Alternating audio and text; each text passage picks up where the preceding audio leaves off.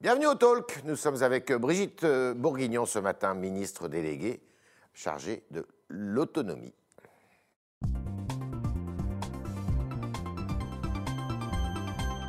Brigitte Bourguignon, bonjour. Bonjour. Alors, c'est le grand week-end, le week-end où euh, les portes des EHPAD, donc des maisons de retraite, euh, vont s'ouvrir? Alors, euh, je, je- je mettrai plus de prudence que celle-là. Euh, nous sommes en train de travailler, évidemment, sur Ouais. des mesures d'allègement dans les EHPAD. Vous l'avez vu, elles sont demandées. C'est avant tout une question euh, d'humanité, parce Ouais. que vous le savez, il y a beaucoup de souffrance. Ouais. Et ça fait trop longtemps que ça dure. Ça fait Ouais. un an que des personnes sont confinées dans les établissements. Nous, ce que nous voulons, et nous construisons ce chemin des retrouvailles. Nous avons donc euh, procédé à un examen. J'avais saisi le Haut Conseil de la santé publique à cet effet. Entre-temps, Il y a eu le Conseil d'État il y a eu le Conseil qui d'État. vous a dit que c'était un peu disproportionné. qui, alors c'était pas de- des décisions qui étaient prises à la légère, hein, euh, que ce confinement qui était général, une première vague qui a fait aussi payer un lourd tribut aux personnes les plus vulnérables, vous le savez. Alors combien, euh, justement, vous pouvez nous éclairer là-dessus? Quel est le chiffre? Quels sont les chiffres exacts? De- des morts en EHPAD, Oui. c'est compliqué de vous les donner comme ça, je n'ai pas le chiffre à un moment où je vous parle, mais ce que je peux vous dire, c'est que les personnes âgées, 90 000 morts en à France. peu près, qui ont payé le plus lourd tribut, pas forcément en établissement d'ailleurs, un peu partout en France. 90 000 morts en France en tout, et donc euh, à peu près un tiers qui.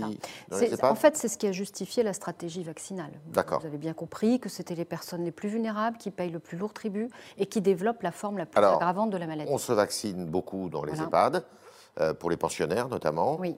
Combien de. Alors, on est à le pourcentage 87% aujourd'hui de résidents vaccinés Vaccinés, une dose, et, et 62% vaccinés deux doses. deux doses. Et à peu près 51% donc de personnes immunisées aujourd'hui, puisqu'elles sont à trois semaines de la deuxième dose. D'accord. Donc c'est important de le savoir pour, pour ce qu'on vient d'évoquer, c'est-à-dire une liberté totale retrouvée.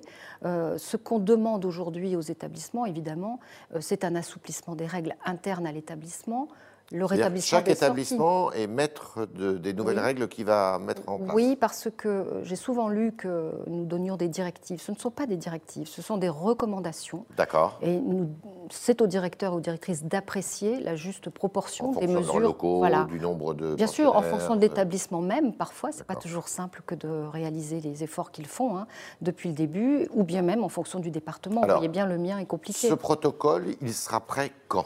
Alors, en fin de semaine, nous les aurons, ça va être transmis au directeur d'établissement. On avait encore quelques ajustements. Ça sera transmis quand? Samedi, dimanche? Euh, oui, dans le week-end, Ouais. parce que nous avons encore travaillé hier avec euh, toutes les fédérations euh, d'établissements euh, sur des ajustements. Vous savez, c'est une ligne de crête. C'est quoi, à par trouver. exemple? Un exemple. Des quoi ajustements, c'est justement le fait. Alors, ça pose beaucoup de questions éthiques que ces problèmes. Qu'est-ce qu'on fait des non-vaccinés? Qu'est-ce Ouais. qu'on fait? Voyez-vous, c'est pas si simple à résoudre comme problème. C'est-à-dire que vous avez les personnes vaccinées, vous avez les personnes immunisées et vous avez les personnes non vaccinées, qui représentent à peu près 20%. Qu'est-ce qu'on fait? Vous avez aussi les soignants qui Alors, posent un autre problème. Est-ce que. euh, combien. euh, ils, se, ils se vaccinent très peu, les soignants? Alors on est, ça a monté quand Vous même. êtes à il, y a, combien, là? il y a une prise de conscience et on est arrivé à 47%. Ce n'est pas suffisant. Alors, euh, quand on parle du personnel, c'est Oui. tout personnel confondu? C'est le personnel, oui, mais du prendre soin surtout. C'est le personnel qui est autour de la personne qui l'entoure. aussi les femmes de salle ou les. Bien sûr, on, on demande de à ce que les personnels qui approchent, qui, en fait, tout ce qui peut éviter la circulation euh, du virus doit être euh, Donc, euh, trouvé. moins de 1 sur 2. Et Donc- vous voulez arriver à combien Euh, On voudrait qu'il y ait une totalité du personnel qui Est-ce qu'il soit faudrait rendre cette immunisé. vaccination obligatoire Alors, c'est la question récurrente. hein, euh, La liberté vaccinale existe dans ce pays. Il y a des vaccins obligatoires. Alors, pourquoi pas Euh, celui-ci alors, c'est la, question qu'on est en train de se poser. Pour l'instant, euh, Olivier Véran a encore écrit à tous le- les soignants hein, pour les Ouais. inciter à se vacciner. Il y a encore de la persuasion à faire. Euh, moi, je pense qu'on on va y arriver, mais il faut encore un petit temps euh, d'explication avec quelque chose qui est assez irrationnel parfois. Vous savez, on me dit, euh, je préfère ce vaccin-là qu'un autre. Je préfère ce laboratoire-là qu'un autre. AstraZeneca qui fait Oui, mais le problème, voyez-vous, c'est que si on va dans l'absolu comme ça, quand on se fait vacciner contre la grippe, personne ne cherche à savoir quel laboratoire est en train de le produire. Voilà, il y a des, des choses comme ça qui, finalement, dans la Il y a des transparence, de se communication retournent. du gouvernement qui a dit aussi AstraZeneca, bah, pas pour les Oui. plus de 65 ans. Alors, il y a, il y a- il y a surtout un problème euh, de, de- parfois d'exagération euh, des, des symptômes. Une fièvre 48 heures parfois, peut-être un peu plus accentuée quand on est plus jeune, parce qu'on lutte davantage contre le virus. Point final. hein, euh, Le professeur Fischer le disait, moi je ne suis pas scientifique, mais il le disait lui-même, paracétamol 48 heures et c'est passé. D'accord. Euh, donc, euh, sur le protocole, où est-ce que ça. Est-ce que, par exemple, moi, j'ai euh, une personne que je veux aller voir, est-ce que je peux y aller avec mes enfants? Alors, l'idée, c'est de pas non plus euh, d'ouvrir les portes trop vite, Ouais. parce que vous le savez bien, ça circule trop. Il y a encore trop de chiffres euh, alarmants dans ce pays. L'idée, c'est de pouvoir retrouver, par exemple, la visite en chambre. Ce serait bien, parce que, évidemment, quand c'est possible, encore une fois, et quand la personne est vaccinée. Voilà ce qu'on est obligé euh, de voir en ce moment. C'est retrouver, si vous voulez, baliser en tout cas ce chemin-là entre la chambre, la salle, la salle d'activité collective, ça aussi c'est Ouais. très important, les repas collectifs, et puis la sortie. Est-ce qu'on pourrait imaginer un passeport vaccinal C'est-à-dire que les visiteurs soient obligés d'être vaccinés eux-mêmes? Alors à terme, ça se posera pour tout- tous les Français. les Français, Moi, je ne fais pas de distinguo avec les personnes âgées, vulnérables, qu'avec les autres citoyens français. D'ailleurs, euh, je, je déplore que trop souvent on le fasse, hein, entre les autoconfinements, euh, j'en passe et des meilleurs, on a entendu beaucoup de choses là-dessus. Euh, moi, je pense que c'est un problème qui va se poser pour toutes les autres activités. Les pensionnaires des maisons de retraite, je suis dans une maison de retraite, euh, euh, dans un EHPAD, et je veux aller au temple, à l'église, à la synagogue, à la mosquée. J'ai le droit d'y aller Alors, j'ai le droit d'y aller, oui, si, euh, bien sûr, je suis euh, d'abord vaccinée. Il faut être euh, vacciné. On a le droit de sortir que si je suis vacciné. Moi, j'invite tout le monde à relire l'avis du Conseil d'État. Euh, l'avis du Conseil d'État dit bien qu'on on ne peut plus euh, interdire des sorties euh, aux vaccinés. Vous avez entendu, comme moi, c'était bien inscrit. Ils ont créé un espèce de droit positif, d'ailleurs. euh, c'est pas moi, c'est le Conseil d'État. Donc nous, on travaille justement. C'est là où on a ces ajustements à trouver pour ne pas pénaliser et discriminer à Tout l'intérieur de l'établissement. réglé d'ici à la fin de semaine Oui, C'est quoi ça va, ça va être un carnet de bord C'est quoi Ça se présente bah, c'est comme les autres euh, recommandations qu'on fait. C'est une liste de recommandations Ça que fait l'on pas fait. 50 pages. Ah non, je vous rassure. Euh, en général, ça Parce ne que fait que France deux à est trois volontiers pages. bureaucratique, Oui, oui, hein. oui. Oui, j'en ai beaucoup entendu parler, mais en- là aussi, sur le consentement, c'était trois pages. D'accord, bon. donc vous allez euh, alléger un peu. Bien sûr, bien sûr. Mais les, les directeurs d'établissement et directrices sont habitués à ce genre de recommandations. D'accord. Euh, alors, il y a un autre volet sur lequel euh, vous êtes euh, engagé, évidemment, c'est la, la future loi grand âge et, et autonomie. Euh, on- elle sera analysée avant la fin du quinquennat, cette loi? Oui, le Premier ministre l'a réaffirmé lors d'un déplacement cette semaine avec moi et, et Olivier Véran. Euh, ce que je fais en tout cas, c'est que je n'attends pas évidemment la date euh, Ouais. pour commencer à travailler. Vous imaginez bien, c'est une réforme d'ampleur. Et puis, la crise sanitaire, elle a démontré évidemment que dans ce pays, on ne s'était pas attaqué suffisamment au problème du grand âge et de l'autonomie. Moi, Donc je de la cinquième branche de la sécurité sociale Alors, on a créé en juillet la cinquième branche qui sera alimentée par un cinquième de la CSG, comme vous le savez. Ça, d'accord. Elle va donc permettre un financement, bien sûr, de, de l'orientation qu'on veut donner à ce chantier autour du grand Et âge. c'est à l'intérieur de cette loi qu'on va se pencher sur le statut des personnels, euh, enfin des, des personnes à domicile, des Oui. aides-soignants, Alors, des aides à domicile. Moi, euh, enfin, le chantier dans lequel je m'engage, c'est de se dire qu'est-ce que veulent les citoyens finalement en France Comment on aborde le grand âge dans ce pays D'abord en le regardant bien, en regardant aussi que maintenant on est au pied du mur, qu'il y a une transition démographique. Ça commence à quel âge le grand âge? Le grand âge, alors je, je dirais que ça commence à 75 ans, on va se le dire. Mhm. Mais quand même, euh, il y a des, des personnalités totalement différentes, des états de santé totalement différents, Oui. des maladies différentes aussi. Donc c'est difficile de donner une, une fourchette de ce genre. Pour autant, euh, c'est un chantier qui conduit à se dire les gens ne veulent pas euh, être en établissement ou en tout cas le plus loin possible dans leur vie. Donc on doit construire une société qui se tourne vers le domicile dans toute l'acceptation du terme, hein, c'est-à-dire pas forcément la maison où vous avez toujours vécu, mais le domicile avec les métiers du domicile, avec les constructions qui sont adaptées à, avec toutes les nouvelles technologies pour, pro- pour permettre ça, et puis les EHPAD qui doivent se restructurer de manière beaucoup plus ouverte, avec des tiers-lieux, avec euh, de la vie. Moi, Ouverte sur la ville. J'en ai vu plein qui sont déjà dans cette optique-là, avec même de l'intergénérationnel qui est très intéressant. Alors, j'ai oublié un petit détail. Est-ce qu'on est obligé d'avoir le masque dans les EHPAD? Pour l'instant, oui, bien sûr. On Et- garde et les gestes Dans barrières. votre nouveau protocole, plus de masque Pour l'instant, on les là. On les garde Vous les le gardez. temps que, Ça, c'est clair. que tout soit. Alors, revenons à la loi grand âge, pardon, c'est un peu décousu. Euh, ça- il faut combien de milliards par an? Là, je n'ai pas de chiffre de, de ce type. Ce que je sais, en tout cas, c'est que nous avons fait, bien sûr, euh, une estimation que le problème a toujours été mal pris en fait. Mmh. On, calcule, et tous les rapports vont dans ce sens, en fonction d'une vision du grand âge qui ne passerait que par les EHPAD et par la dépendance. Si on retourne le problème et qu'on se dit qu'au contraire, on va travailler... Garder les gens chez eux. Bien sûr, sur l'autonomie, sur le virage domiciliaire vraiment, et sur tout ce qui va prévenir et, et nous permettre d'aller dans ce sens, ce sera dix fois moins onéreux pour deux raisons. D'abord pour l'État, pour, mhm. commencer, parce que c'est beaucoup moins onéreux, bien sûr, beaucoup moins onéreux euh, de vivre à domicile que de, que de mhm. vivre en EHPAD. Et puis pour les restes à charge pour les familles, parce que ça, on en mhm. parle peu, mais c'est une vraie inquiétude. Ouais. Euh, mais vous n'avez pas de chiffres, vous n'avez pas. Euh, on parlait à un moment que d'ici à quelques années, ça serait. il faudrait 30 à 40 milliards d'euros. Bien sûr, on peut toujours le voir comme ça. et du coup, ça a permis à plein de ne pas s'engager dans cette piste. Moi, ça fait 10 ans que j'entends des personnes parler comme ça, en disant si on veut vraiment faire quelque chose comme ça, il faut 15 milliards, 16 milliards, 19 milliards, an, ça. 30 milliards euh, pour réussir ce, chantier par an. Mais c'est impossible. Euh, donc, à chaque fois, tout le monde renonce à cette réforme et à ce, à ce tournant qu'il faut pourtant euh, construire aujourd'hui. Donc, je, je crois que nous, on est sur une évaluation beaucoup moins onéreuse que celle-ci. Alors, il y a des élections législatives pour lesquelles vous êtes engagé, mais on n'a pas le droit d'en parler. En revanche, il y a des élections régionales qui ont lieu deuxième quinzaine du mois de juin. Euh, vous êtes engagé dans cette région qui est très affectée par le Covid, justement. C'est difficile de faire campagne. Mhm. Et euh, région des Hauts-de-France, avec un président sortant qui se représente et qui joue gros, puisque ça peut être la condition sine qua non de sa réélection à sa candidature à la présidentielle. Et puis une gauche qui est en train de s'unir, toutes les gauches, la France insoumise, les Verts, euh, le Parti socialiste. Pas encore le PC. et peut-être le PC. Mm. Ça, ça vous gêne tout ça? Moi, je suis d'une région. Euh, je suis d'abord, avant tout, un grand défenseur de ma région. Par mmh. contre, je souffre énormément depuis quelques années euh, de voir que le Rassemblement national a décidé d'en faire son lit son paillasson, même, je dirais jusqu'à dire, parce que, et particulièrement dans mon département, et que euh, finalement, on se trompe toujours de combat et d'adversaire.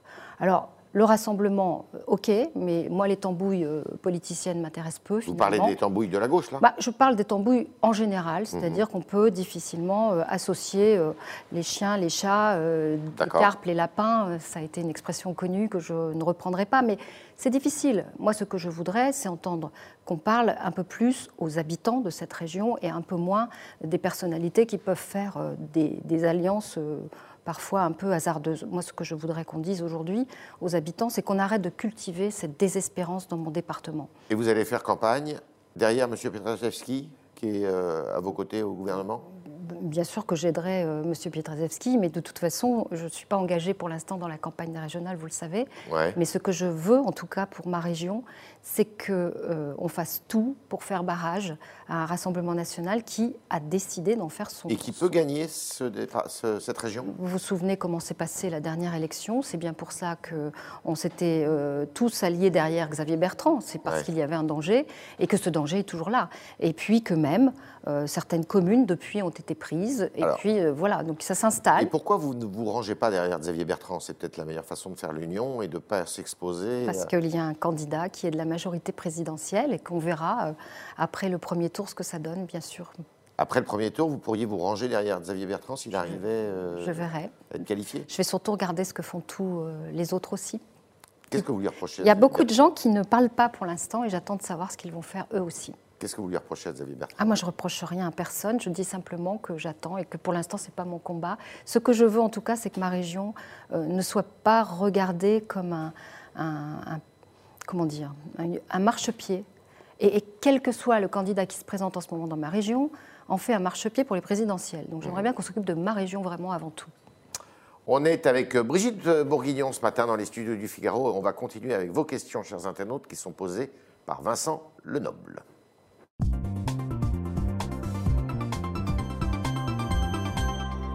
Bonjour Vincent. Bonjour Yves, bonjour Madame la Ministre. Une première question de Chantal.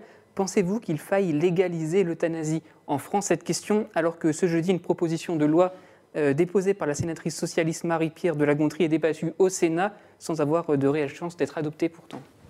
Je ne veux pas m'engager comme ça en trois minutes et demie sur un débat qui est aussi lourd. Il faut le rouvrir, ce débat il est rouvert par nature, très régulièrement, vous le savez, il y a toujours un cas qui fait qu'on se dit que peut-être la loi n'est pas suffisamment adaptée ou pas suffisamment appliquée. C'est votre regard? C'est mon regard. Hmm. C'est-à-dire qu'elle n'est pas suffisamment adaptée ou eh pas suffisamment appliquée? Qui connaît, par exemple, dans ce pays, les directives anticipées Vous parlez de la loi euh, euh Qui, par exemple, connaît euh, la possibilité de la sédation létale Qui connaît... Bon, voilà, moi, j'ai une position euh, très arrêtée sur le sujet. Qui est laquelle? Que je ne partagerai pas, mais qui, en tout cas, j'ai envie de vous dire que c'est pas quelque chose qu'on peut. Ça ça se répond pas par oui ou par non, ce genre de questions. Ça, c'est insupportable. Je suis très sensible à, ce que j'ai pu lire et je suis très sensible et j'ai beaucoup travaillé sur le sujet, notamment euh, sur ce qui s'était fait en Belgique, etc. Bien sûr, il faut regarder. Il faut regarder ce qui se fait ailleurs, il faut regarder toutes les jurisprudences que ça a fait naître. Voilà, c'est un débat dans lequel je m'engagerai pas plus que ça euh, pour l'instant. Et à votre avis, le président de la République peut rouvrir le débat d'ici à la fin du quinquennat? Je ne pense pas. Ce n'était pas son, son, souhait. Et d'ailleurs, ça n'avait pas été évoqué non plus quand on a fait la révision des lois bioéthiques. Vous le savez, ça a été un sujet qui n'a pas du tout été abordé. Autre question, Vincent. Euh, un constat plutôt de Telmi Mort sur le Figaro.fr. Il va y avoir toujours plus de seniors en France. Euh, la crise économique risque de créer beaucoup de chômage. Sans compter le coût de la crise sanitaire, le système pourrait s'écrouler. Il parle de la sécurité sociale. Que pouvez-vous lui répondre? Je réponds que justement, c'est l'intérêt de préparer ce chantier que nous sommes en train de, travailler, le, chantier sur l'autonomie, le grand âge, parce que elle a, la personne qui vous, l'internaute en tout cas, qui vous dit ça, a entièrement raison. On est dans cette période de transition démographique où finalement on n'appréhende pas ce, chantier comme il se doit. Et moi, j'en veux un peu à ce manque d'anticipation qu'il y a depuis dix ans de quelque chose qui est inévitable aujourd'hui. Nous sommes devant euh, ce mur-là et il faudra bien que nous financions euh, notre autonomie euh, dans ce pays. Une des conditions, c'est aussi de revoir peut-être les retraites en France. Et il y avait un projet de loi qui était en, en circulation avant l'arrivée de la crise sanitaire. Est-ce que ce projet de loi, il faut le reprendre d'ici à la fin du quinquennat? Alors pour l'instant, il n'est pas à l'ordre du jour, vous l'avez vu, ça a été repoussé. voilà, vous y êtes favorable, vous? Ce sont des questions. En tout cas, ce que peut-être dans le texte qu'on reprendrait éventuellement, la question de la justice sociale est très importante dans ce, C'est-à-dire l'aspect systémique Oui, et puis vous le savez bien. Et pas l'aspect paramétrique, il ne faut pas toucher Moi, à je, je rencontre des personnes âgées dans des résidences en ce moment qui ont 300 euros par mois de retraite. Euh, on ne peut pas continuer à vivre dans un pays où des personnes euh, ne sont pas reconnues à juste titre pour la carrière qu'elles ont faite. Donc oui, il y a des choses à revoir dans ce, dans ce registre, et oui, il y a des régimes plus ou moins avantagés, et c'était un peu le but finalement de, cette, de ce premier projet. Est-ce qu'il faut revoir euh, l'âge de départ à la retraite? Pour l'instant, je ne m'engagerai pas là-dessus. vous savez bien que c'est une question qui fait débat dans ce pays, et voilà, c'est, en tout cas, c'est ce qui... C'était pas la remise en question du texte initial. Autre question. Euh, une question de Max sur Facebook. Il parle aussi de la dépendance. Comment va se matérialiser concrètement le financement donc, de cette branche euh, dépendance pour les personnes âgées? Pour l'instant, on avait demandé euh, comment aller comment on pouvait approvisionner cette cinquième branche, vous le savez. Donc c'est la CSG qui va être pour partie, qui va alimenter cette branche, mais il y aura peut-être aussi d'autres systèmes à inventer au fil, de, au fil du temps, parce qu'on doit aussi nous-mêmes euh, prévoir finalement cette, euh, cette autonomie ou en tout cas cette dépendance qui peut arriver, parce qu'aujourd'hui on en parle peu, euh, parce que souvent on, remet ça finalement au seul grand âge. Or, ce sont des solidarités familiales qui jouent beaucoup. Mmh. Vous savez ce que c'est. Il y a les habilitations aides sociales qui quelquefois sont désengagées aussi par endroits. Il y a trop d'établissements qui se désengagent de la prise en charge par l'aide sociale. Donc tout ça est à revoir parce que, vous l'avez dit, ce sera un coût ce sera un coût pour tout le monde. Donc comment on va financer à terme cette dépendance? Dernière question, euh, Vincent. Euh, une question d'Axen sur euh, le Figaro qui vous dit LR et LREM cèdent trop aux thèses décoloniales. À quand une prise de parole claire de leur part sur ce sujet? Alors là, c'est pas du tout mon sujet. Vous avez peut-être une position dessus? Non, j'ai pas de position là-dessus, mais franchement, euh, je, pense que c'est pas euh, très honnêtement. Hein, euh, bah je, sur des, je suis des, sur des sujets de solidarité, de c'est pas ce que me disent les gens. Quoi. C'est pas vraiment leur préoccupation première. Ça, je laisse ça. C'est pas un sujet qui préoccupe les Français? Mais alors, Certains, oui, visiblement.